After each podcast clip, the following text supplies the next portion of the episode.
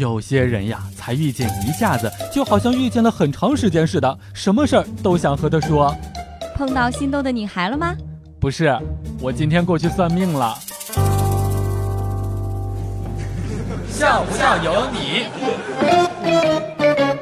真心奉劝有一些不会撩妹的男性朋友，好好过去学习深造一下。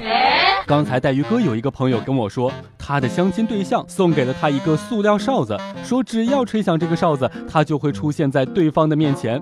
我这个朋友当时就懵了，这这是在干什么？叫狗吗？夜色渐渐的深了下来，路灯下有一对情侣正在吵架，女的在前面快走，回头吼道：“说你干嘛总跟着我？”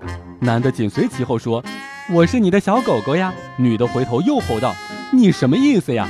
男的一脸坏笑，我这个时候心里想着，这男的脾气好，会哄女朋友开心，他俩黄不了。于是我就帮这个男生回答说道：“他的意思就是说，你长了一个包子样啊。”笑不笑由你？做人呢，一定要想开一些，有舍必有得嘛。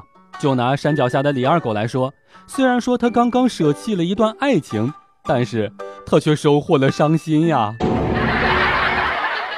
在大学的时候呢，女生吃得好是因为有对，男生吃得好呢是因为没有对象。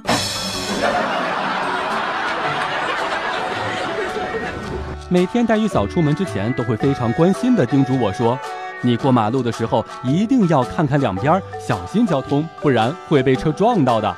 毕竟俗话说了，人怕出名，猪怕壮嘛。”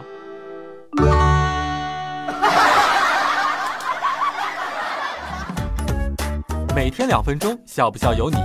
你要是不笑我就不跟你玩了。